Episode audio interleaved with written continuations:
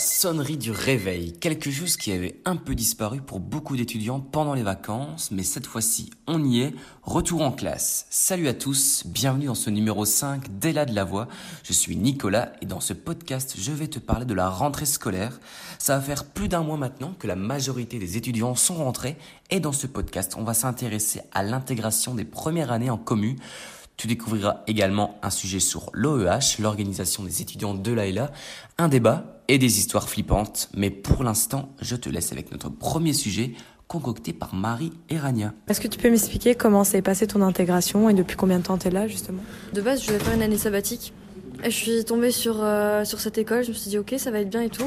Et même avant que je m'inscrive, j'ai déjà rencontré des gens avec qui je suis toujours maintenant du coup, qui sont directement venus vers nous donc l'intégration a été hyper euh, naturelle et, facile, quoi. C'était très fluide. En fait, je trouve qu'au début de l'année, il y a pas mal de choses qui sont faites pour l'intégration des élèves. Donc je trouve que c'est pas compliqué de trouver des potes ou un petit groupe avec qui rester. On a eu 2-3 jours où le seul but c'était de rencontrer de nouvelles têtes, euh, de se faire des potes. Donc honnêtement, euh, je pense pas qu'on peut demander quelque chose en plus. Alors euh, le premier jour, je trouvais ça chouette parce qu'il y avait euh, des groupes obligatoires. Du coup, on était forcé à, s'intégrer quoi avec les autres. Bah oui, je me suis sentie assez bien intégrée avec euh, les premiers jours d'accueil, etc. On a eu le temps de parler à pas mal de B1, donc c'était chouette. On a pu discuter entre nous. Et ensuite, j'ai eu l'occasion de rencontrer pas mal de B2 aussi, quelques B3, et donc ça permet aussi de créer des liens, parler un peu des professeurs, etc. Et donc. Bah moi, je suis arrivé il y a, du coup, je suis arrivé deux semaines et demie en retard. Et franchement, je, suis je me suis bien intégré. Franchement, les personnes, les élèves d'ici, ils m'ont vraiment vite intégré. Parce, enfin, je connaissais personne ici. Et comment tu as fait euh, pour t'intégrer euh, assez facilement, du coup? Bah, j'ai, Justement, j'ai pas eu trop besoin. Ils sont venus vers moi directement, me parler et tout, pour essayer de m'intégrer avec eux dans les groupes. Bah, petit à petit, on rencontre pas mal de monde. Et après, dans les couloirs, on se recroise. Donc, euh, c'est assez chouette. Depuis le début de l'année, tu as sûrement entendu parler de l'OEH, l'organisation des étudiants de l'AELA. Mais sais-tu vraiment ce que c'est? Diana est partie enquêter pour répondre à tes questions. Cela fait maintenant près d'un mois que la rentrée des classes a sonné. Tu as peut-être eu le temps de découvrir les différentes facettes de ton école, comme l'organisation des étudiants. Alors aujourd'hui, Marie-Lou Bouttaigne, une étudiante en deuxième année en GRH, t'explique ce qu'est l'OH. Alors l'OH, c'est l'organisation des étudiants de la LA. Ils sont là pour trois choses. Vous informer sur par exemple les droits, les réformes et euh, sur par exemple les activités organisées sur le campus, c'est-à-dire par exemple la garden party ou alors éventuellement les différents balles. Ensuite, deuxième objectif, c'est défendre, donc défendre les droits et les libertés des étudiants. Euh, imaginons par exemple qu'un un de vos profs ou votre directeur ne respecte pas vos droits, on est là pour les faire respecter. Ensuite, Fédérer, c'est unir malgré les différences de chacun. Et qu'est-ce qui t'a motivé à être représentante des GRH du coup? Alors, En B1, j'ai pas eu l'occasion de faire énormément de projets. Et donc cette année, ça me permet en fait de concrétiser les projets que je veux mettre en place au sein en fait de euh, mon école. Par exemple, bientôt il va y avoir euh, Halloween, un concours de déguisement qu'on organise avec Colline et Diana qui sont toutes les deux en communication. Ça me permet aussi d'être euh, de représenter la section RH car il n'y avait encore personne euh, au sein de l'OH en RH. Et tout simplement, ça me permet d'être proche euh, des étudiants de l'ALA, de tourner.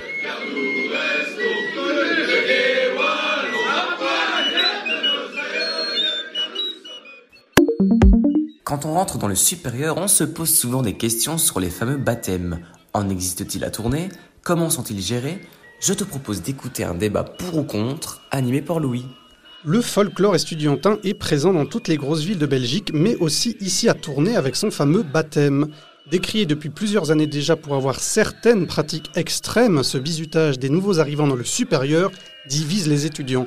Pour en parler avec moi aujourd'hui, j'ai la chance de recevoir deux étudiantes en commu, Talia et Violette, que je laisse se présenter. Bonjour, moi c'est Violette, donc étudiante en B3 commu.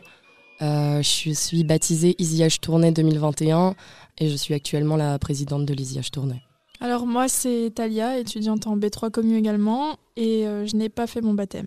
Alors Violette, on va commencer par toi. Euh, des pratiques extrêmes dénoncées dans, certaines grandes villes comme Liège. Je pense particulièrement à la faculté de, vétérinaire, où, parfois aussi on sait que des cercles de baptême ont fermé à Louvain, à Bruxelles. Euh, est-ce qu'à tourner, on risque d'avoir ce problème ou on est sur quelque chose d'un petit peu plus soft? Non, absolument pas. Ce pas des pratiques qu'on fait ici à Tournai. Il faut aussi savoir que là, depuis euh, maintenant, euh, quelques années, dans toutes les grandes villes, toutes les facultés, il y a des chartes qui sont mises en place et qui sont de plus en plus strictes. Donc ce genre d'événements qui pouvaient se passer il y a une petite dizaine d'années ne sont absolument plus envisageables dans aucune faculté même. Et c'est quelque chose que qu'on ne fait pas, en tout cas en ISIH tournée euh, ni en IPSKT. Talia, toi, tu n'as jamais eu spécialement envie de faire ton baptême? Tu n'as jamais été euh, attiré euh, par la pleusaille Pourquoi? Ben, Déjà, j'ai pas eu de mal à, à faire des rencontres, à, à, tisser du lien et tout, parce que on est dans une petite école et je trouve, ça, je trouve que c'est très familial. Donc, euh, j'ai pas ressenti de besoin. Et en plus de ça, je n'ai jamais été attirée par tout ce qui était baptême. Pourquoi? Euh, C'était principalement une question d'hygiène. Parce que j'avais des amis qui ont fait leur baptême dans différentes écoles, dans différents cercles. Et euh, d'après ce qu'elles me racontaient, même si je sais que normalement elles n'ont pas le droit, mais d'après ce qu'elles me racontaient, euh, je me suis dit, ouais, non, ok, je pourrais pas. tout ce qui est des trucs avec des abats d'animaux, du sang, ne pas se laver pendant longtemps et tout, c'est des choses que je pourrais pas faire. Donc je n'ai jamais pensé à faire mon baptême. Violette, euh, on est sale à l'ISIH? Non, justement, on n'est pas sale, euh, on se lave, hein. on n'a pas euh, d'interdiction de, de, se laver. Je peux pas raconter ce qui se passe en Bleuzaille parce que quand on se fait baptiser, on prête serment de, ne pas divulguer ce qui se passe en Bleuzaille. Donc je pourrais pas vraiment raconter, mais on, a, on assiste souvent à des scènes assez émouvantes où quand on demande aux Bleus, donc aux gens qui viennent pour, pour faire leur baptême, euh, leur motivation. On arrive vraiment à un moment de, de, partage euh, tous ensemble euh, et vraiment d'union. hier encore, en bleu racontait ses motivations et j'avais toute une table d'extérieur devant moi qui s'est mis à pleurer en fait de ses motivations et c'est vraiment dans des moments comme ça que qu'on se rend compte de pourquoi on est là, pourquoi on le fait et, et ça, ça nous lie tous en fait ensemble. Talia, ça te donne pas envie, ça, de, de faire ton baptême? Alors déjà, euh, étant en B3, ça ne me donne pas envie parce que je ressens pas le besoin. Comme j'ai déjà tissé du lien avec euh, pas mal d'étudiants, maintenant, c'est vrai que raconter comme ça, euh, je suis sûre qu'il y a une part émouvante, que, que voilà, les liens qui se créent, comme disait Violette, bah, ils se créent pour du long terme, même quand, quand on est diplômé, etc. Maintenant, je ressens pas le besoin ni l'envie personnellement. Mais euh, c'est vrai que je vois ça d'un œil un peu plus. Euh, disons que ça me fait plus penser à une famille, euh, sachant que Violette a raconté que, voilà, niveau de l'hygiène, c'était différent ici à Tournai que dans certains cercles. Donc je vois ça d'un œil un peu, un peu mieux, je vais dire ça comme ça, mais je ne ressens pas l'envie personnelle de faire mon baptême non plus. Talia parlé de rencontres. Euh, c'est une petite ville. Les, cercles baptême, c'est pas uniquement propre aux écoles. Je crois que l'IPSKT, euh, en plus des étudiants de l'AELA, euh, c'est aussi beaucoup d'étudiants d'autres écoles. Condorcet notamment? Euh, Oui, en fait, euh, donc à Tournai, il y a deux cercles actifs. Il y a l'ISIH Tournai et l'IPSKT, donc deux cercles de l'école du Condorcet, mais qui sont ouverts à tous les étudiants du supérieur, euh, que ce soit de Tournai ou d'ailleurs. On a des étudiants qui font leurs études à Mons et qui viennent se faire baptiser à Tournai. donc c'est vraiment chouette, ça permet de, de rencontrer des gens du tout venant, même si, comme Talia l'a dit, on n'a pas de difficulté à tourner, à faire des rencontres, comme on est dans des petites écoles, des petites sections mais euh, ça permet de vraiment euh, ouvrir euh, ses portes plus larges et de découvrir des gens de, différents horizons, aussi en dehors des étudiants, les, anciens qui sont baptisés et qui travaillent maintenant. vraiment, ça crée une, chouette communauté où l'entraide est, vachement prônée et c'est vraiment chouette. on se sent vraiment soutenu et aidé quand on en a besoin une fois qu'on est baptisé en Isiage Tournée. Ouais, ben écoutez, un, très grand merci. C'était très agréable d'animer cette conversation avec vous. Euh, ça va être l'heure de se quitter. Un grand merci, euh, Talia et Violette, d'avoir participé donc à cette conversation. Quant à moi, eh bien, je vous dis à la prochaine. Tchuss.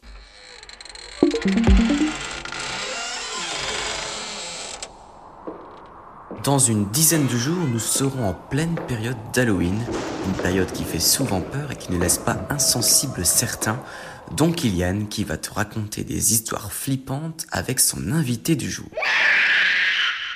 Les fêtes d'Halloween approchent et bon nombre d'entre vous ont souvent des histoires d'horreur à raconter et c'est le cas aujourd'hui de Wenisa, une étudiante euh, à la HEH qui est venue nous raconter son histoire.